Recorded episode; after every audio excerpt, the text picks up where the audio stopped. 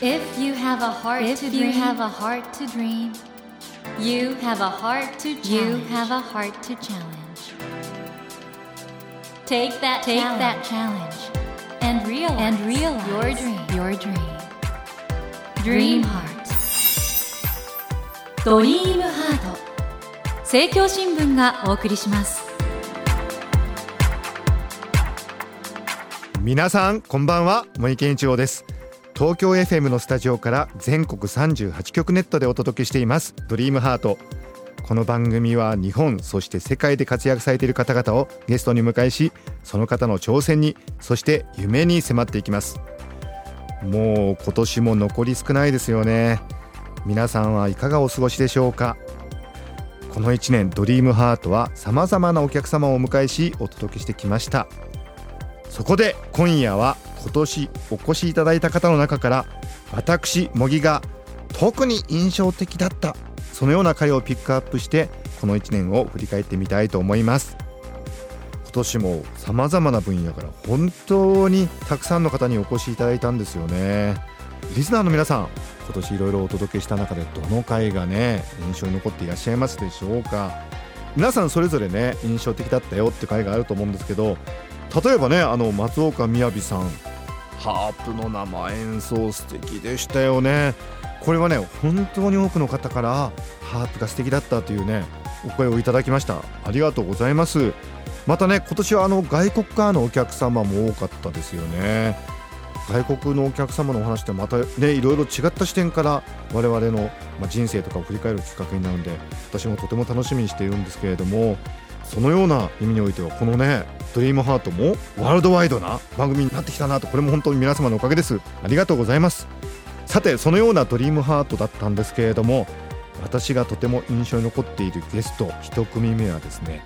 今年の6月3日と10日にお越しいただきましたピアニストの反田恭平さんです、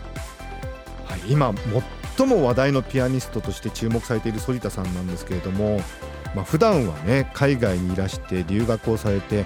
それで国内外で演奏活動をされているということなんですけれどもこの時はね日本で演奏会があるということでその帰国されている時にお話を伺いました。話題のピアニストクラシック界の超新星と言っていいでしょうか。反田恭平さんです。よろしくお願いします。よろしくお願いします。反田さん今22歳。そうですね。ご自身の人気って何から来てると思われてますか、いや本当僕自身は今まで普段海外にいたので、うんちやほやみたいな言い方あれですけどもそういうのがなかったので、モスクワに留学してたわけですけど、モスクワではチヤホヤは特になかったですか？なかったですね。まあロシア語を喋れない子たちのための呼びかからあるんですけども、はいはいそこに入ってはい。でロシア語の先生が「君たちはどれぐらいピアノを弾けるのか?」って聞いてくるんですけど、うん。まあこれは冗談だと思ってて、うん。まあ、僕が最初に聞かれたもので、うん。まあ、軽くたしなんでますみたいな感じで言ったら、ちょっとボケをかましたってことそうなんですよ。笑ってくれると思ったら他のイタリア人とかが僕は何々国際コンクールで優勝していてとか言い出して始めて いやちょっとこれ話が違うなと思って。たら本当に信じちゃいましてうん。1年間ずっとバカにされてきましたね。そんな反田さんは、モスクワ音楽院に首席で入学されたわけですけれども、あっさり辞められちゃったという噂を風の便りで、これはどういう、違うステージの上で勉強してみたいなとは思ったんですよ。あ違うステージで。うんうん。やっぱり聞いて吸収する人間ですし、うん。職業でもあると思うので、うん。なのでそういった決断をしましてただ、まあ、今後は学生には戻るので。それは演奏活動を続けながらできるような？そうですね。そういったことが可能な方法をじゃあそれを両立できるような学校があると。そうなんですね今年からまたヨーロッパの方へ行こうかなと思ってます、反田さんはいろんな意味で例外的すぎちゃって、だからまず、反田さんにとってね、そもそも学校っているのかなって思っちゃうぐらい。あーあのーどうなんですか、そのあたり。やっぱり一時は思ったのが、はい。学校なんかいらないと思ったんですよ思った。うんうん思いましたうんうんうんただ逆に今度は学校を作りたい側にもなったんですね。あそれをそうなんですか。やっぱりピアニストっていうのは作曲家ではないので、うん。残せるものって限られてるとも思うんですね、うん。で音源だったり、まあ、功績があるのかもしれないですけれども、それよりももっと素敵な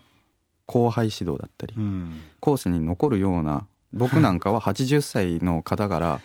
ロシア音楽の伝統をボスクレセンスキー先生にね、はい教わって、うん。まあ、先生から言われたのがこのロシア音楽を生涯伝承し続けてほしいとおっしゃってくださったのですごいそれも思いますし、まあ、すごい変な言い方ですけども僕が留学してまず、まあ、ロシアって国もあるかと思うんですけどクラシックを弾いてる黒人の方がいらっしゃらなくて、すごい疑問に思ったんですね。あのアフリカ系の方がいらっしゃらない、うんただ彼らのリズム能力っていうのは底知れないものをうん、持っていてそうですよね、うん、で例えばもしかしたらこの世界まだピアノを見たことない子供たちのいるかもしれないですね、楽器を見たことある、でそこに行って弾いてあげたいなっていうのもうん、思いましたしでもそれが延長線でつながってったのが、まあ、ゆくゆくは日本に音楽院を建てたいんですね。日本にはいわゆる音楽院はないってことですか、あのー現状では。素晴らしい先生とはい、素晴らしい環境下のもと今日本の、まあ、音楽大学だったりうん。あるわけだと思うんですけども、うん。で僕もすごいお世話になったしすごいいいと思うんです、うん。素敵だと、うん。ただ逆の価値観変えて見てみると日本発信で世界に行く子たちはいるけどもうん、海外から日本に来る音楽家っていないんですよね。学生で。今のところないと、それが現実なんですね。ん。確かにヨーロッパで始まった音楽なのでうん。仕方はないとはいえうん。日本からも素敵な作曲家も出てましたし、うん。で今もいますし、うんこんなにも綺麗な国なのにもかかわらずじゃあなぜいないのか。それはやっぱり違う問題があるのではないかと。なので僕は今度は逆に日本から発信で世界に音楽を将来じゃゃあその音楽院の設立も、まあ、ちょっと視野に入れつつそうですね。あの今反田さん22歳ですよね。ななんなんですかね。いやでも今20代だからこそ考えなければ、まあねそうですね でも普通はでも22歳のピアニストっていうともう自分のことで目いっぱいだと思うんですけどね、うん、でも僕本当思うのが誰のために弾いてるかって時々思うんですよ、うん。ただ誰のためなのか分かんない時もあったんですよ実際。うん。留学し始めた当初なんかは、ただ先生から言われたのが例えば仮に君、まあ、才能があったとしよう。でその才能は自分自身に使うものなのか。それとも人のために使うのか。うんでそれまでは自分のために弾いてたところがいくつか伺えてて、なのでそれ人のために使ってみようっていうのがすごい思ってます、ね、なるほど。反田さんのお話いかがだったでしょうか？いやー挑戦し続けてるね。そういう姿本当に素敵ですよね。実はあの私反田さんとはご縁がありまして番組の中では触れることができなかったんですけど実はですね反田さん小学生の時にちょっとオーケストラと私がコラボしたイベントがあったんですけどそこにいらしてて実はその時に私あの反田少年にクジラの絵を描いてサインをプレゼントしてたんですよ。クジラがバーッとなんかね勢いよくあの潮を吹いてるようなそういう絵だったんですけどその反田少年がなんと世界的なピアニストになってきたということなんであの私の周囲ではですねそのクジラの絵がなんかラッキーアイテム？このクジラの絵を描くとその人は大物になると。いうことでちょっと今ね小さな話題を呼んでるんですけどもその反田少年との出会いがあってそして私の番組にいらしていただいてね。いやもう今や世界的なピアニストでしょ？今度いらっしゃる時は私のこれ予感ですけど世界で最も有名なピアノコンクールの勝者として戻ってこられるんじゃないかなと。これあくまでも私の予感なんですけどそういう気がしています。ですからあのこの番組を通してのご縁がまたつながっていくという意味においても反田さんの今年の時点におけるね思いをね伺ってよかったなとあのまたね何年か経ったらさらにビッグになった反田恭平さんをこの番組にお迎えしてまたお話を伺いたいと思ってますのでその時皆さんまた「ドリームハート聞いてくださいね。続いてご紹介したいのは私の昔からの知り合いでとても久しぶりにお会いしました MIT メディアラボの所長伊藤浄一さんです。伊藤さんは今年の8月26日と9月2日にお越しいただきました、この時はですねアメリカで話題となっている伊藤さんの本「 Whiplash」これがですね日本語訳「 Nine Principles 加速する未来で勝ち残るために」というタイトルで発売されるということでその帰国されているタイミングにお越しいただきました。それではお聞きください。このマサチューセッツ工科大学 MIT ってのはもちろんこれ皆さん知ってると思うんですけどどういうことされてるんですか、まず研究所なんですね、研究所でかつ学部でもある、うん。だから普通は分かれてるんで、うん。ただ我々はあの教科書とかレクチャーで学ぶんではなくてものを作って学ぶっていうので、研究と学びが一緒になってる不思議な研究所なんです。そしてジョイは MIT の教授でもあるんですよね。あのね日本にない教授の種類だけどね。あの、ええ。Professor Practice って言ってその僕もともと大学出てないんで、学位がないんで、うん。どっちかっていうとその社会経験に基づいて教授になると。でもプロパーの永久教授のラインとはちょっと違うんでちょっとダサい教授 何を言ってるんですか。今ねおっしゃったんですけどその大学2回辞めたじゃないですか。日本国内ではね。ジョイさんがメディアラボの所長になった時に大学も2回辞めちゃったし学位がない、そういう人をメディアラボ所長にするんだってちょっと驚きを持って受け止められたんですが、うん。うん。実際にはどういうプロセスで、まずあの日本もそうだと思うんだけど、人を探す時に結構フォーマルなきちっとしたプロセスがあって、うん。もう何百人の候補もいたのね、うんでも半年ぐらいずっとインタビューし続けて、うんで誰も残んなかったの。であのニコラス・ネグロ・ポンテっていう創業者からどうって聞かれて、でも彼も僕の経歴見てちょっと難しいかなって言われてでもちょっと一度来てみたらって言われてあんまりメディアラボの所長のインタビューのチャンスなんかないからとりあえず行ってみたんだけどで2日間学生とか先生とかスタッフと会ったらあまりにもぴったりでお互いびっくりしちゃったのね。で何が多分一番重要だったかっていうとメディアラボってもうものすごいいろんなことをやっているし、一人一人の先生が全然違う分野にいるの。だから音楽もあれば教育もあれば生物学もあるしロボットもあるし。そして大体こう学位がある人っていうとその自分のこう好きなものとあんまり興味がないものって自然的にあるわけで、はいはい。専門分野があるから、はい。でも僕って全てに興味があるし、うんうん。これがだから今まで弱点だったわけだよね。あまりにも全部に興味があると何にも集中できてない、ただメディアラボっていうのは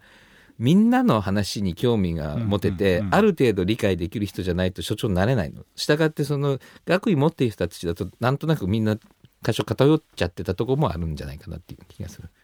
単にその人のこれまでの実績だとか名声とかではなく実際にその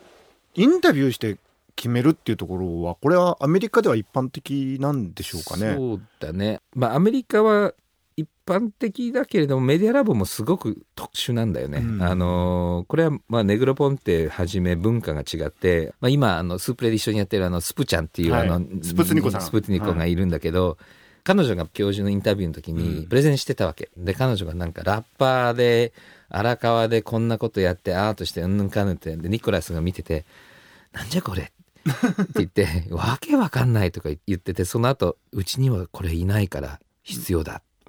だからそのなんていうかな自分に違和感を感じさせるぐらい違うものを好んで入れていく。で必ずだから我々が新しい先生を探すと、はい。面白いことをしようとしてる人でかつうちと全然違うタイプっていうのをいつも探しててで大体アメリカでも結構自分に似てるとかね、うん。自分の仲間でちゃんと評価できる人たちを選んでくるパターンが多いと思うんだけども、うんうんうん。うちはまあなるべくその話を聞いた感覚とかねうん。その人のこう物事の攻め方とかそういうので決めてであんまり僕らの専門知識がない分野をやってる人をどっちかというと選んでくるのが多い。それはあの今回のね「ナイン Principles 加速する未来で勝ち残るために」の中の能力より多様性といううん。 principle をちょっと思い出したんですけれども、やっぱりあの今日本の大学とかだとあの点数つけちゃって、うん。この人は論文何個書いてるから何点だからっていうふうに人事しちゃいがちなんですけど、うん。それとはもう全然違う思想ですね。うん、これも結構科学的な裏付けもあるんだよね。あのやっぱり偏差値が高いけど同じようなバックグラウンドの人をたくさん集めるよりも、うん。ちょっと偏差値が低くてみんなそれぞれちょっとずつ違う人の方が問題を解く時のクリエイティビティが高くて問題を解く確率が高くなるんでうんうんでやっぱりいろんな角度からものを見る必要がとってもあるんで、だそういう意味でも我々はそういう一次元で測れる人じゃない人の方がよくてでネグロポンテもよく言うのは測れるものはつまらないものと。だから結局その本当革命的なものっていうのは予想してないもの。だそういう意味で言うとまあ教授もそうだけれどもどんなプロジェクトもメジャーできる測れるものっていうのって似たようなものばっかり出てきちゃう傾向があると思う。いかがでしたでしょうか？あの僕はあの伊藤浄一さんの話はね本当にいつもあのあ未来がここにあるなって手触りがあるんですよねインタビューの中でも触れたと思うんですけどその MIT のねメディアラボが伊藤浄一さんを所長にしようとするその決めるプロセスとかねフェアだなとあのだって考えてみてください皆さん。MIT というね世界を代表する大学の研究所長がね大学結果として出なかったという。学位もない。そういう人がなるという国がアメリカなんですよね。いや僕ねやっぱり日本には日本のいいところもあるしアメリカにはアメリカのいいところもあるし日本には日本の課題もあるしアメリカにはアメリカの課題があると思うんですけどもこの伊藤浄一さんはねアメリカというまあ、本当今インターネット AI やロボット技術などさまざまなことで世界を引っ張ってる国ですよね。そこの MIT という場所で所長として素晴らしい活躍されていてでいろんな技術の最先端のことも知ってらっしゃるしそもそも現代これから未来人間はどう生きるべきかどのようにして自分の潜在的な可能性をね発揮していけばいいのかということについて日々現場で肌感覚で感じていらっしゃる方ですよ。そういう方がね時々このように日本にいらしていただいて日本語で分かりやすく最先端の息吹をね伝えてくれるってこれはね本当にありがたいことだなと伊藤浄一さんはもうそういう意味においては伊藤浄一さんの話を年に1回ぐらいはもうちょっと世界の動きどうなんですかって聞きたいなってそういう思いがあるぐらいですね。ぜひ皆さんも伊藤浄一さんのさまざまな発言ね英語でツイッターなどもやってらっしゃるのでその英語の情報なんかもフォローするのもいいと思うんですけども今世界がどうなっているのかこれから世界がどうなるのかを知るためにもぜひ時々伊藤浄一さんのお話注目してみてください。さて短い時間ではありましたがいかがでしたでしょうか。今日初めて聞いたという方もひょっとしたらいらっしゃるかもしれません。そして今まで聞いてくださっている方々もこの「ドリームハートというね番組はもちろんオンエアを聞いていただくこれが本当に我々嬉しいんですけれども同時にねポッドキャストでアーカイブ化されてますのであの話良かったなと思いながら聞いていただいてそしてそれをねまたねお友達にもシェアしていただくそういうことをしていただけるとですね本当に我々この番組に関わっていますスタッフの方も含めて本当に嬉しくなりますのでぜひ皆さん時々振り返ってくださいね。ということで森健一郎が東京 FM のスタジオから全国放送でお届けしています「ドリームハートを来年もどうぞよろしくお願いいたします。Never let go of that dream. Never forget that heart to challenge. Dream heart.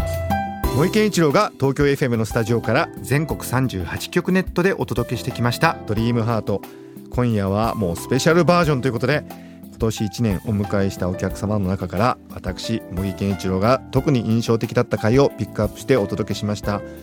まあ、本当にこうやって振り返ってみますと「ドリームハートいろいろ素敵なゲストの方のお話を伺えて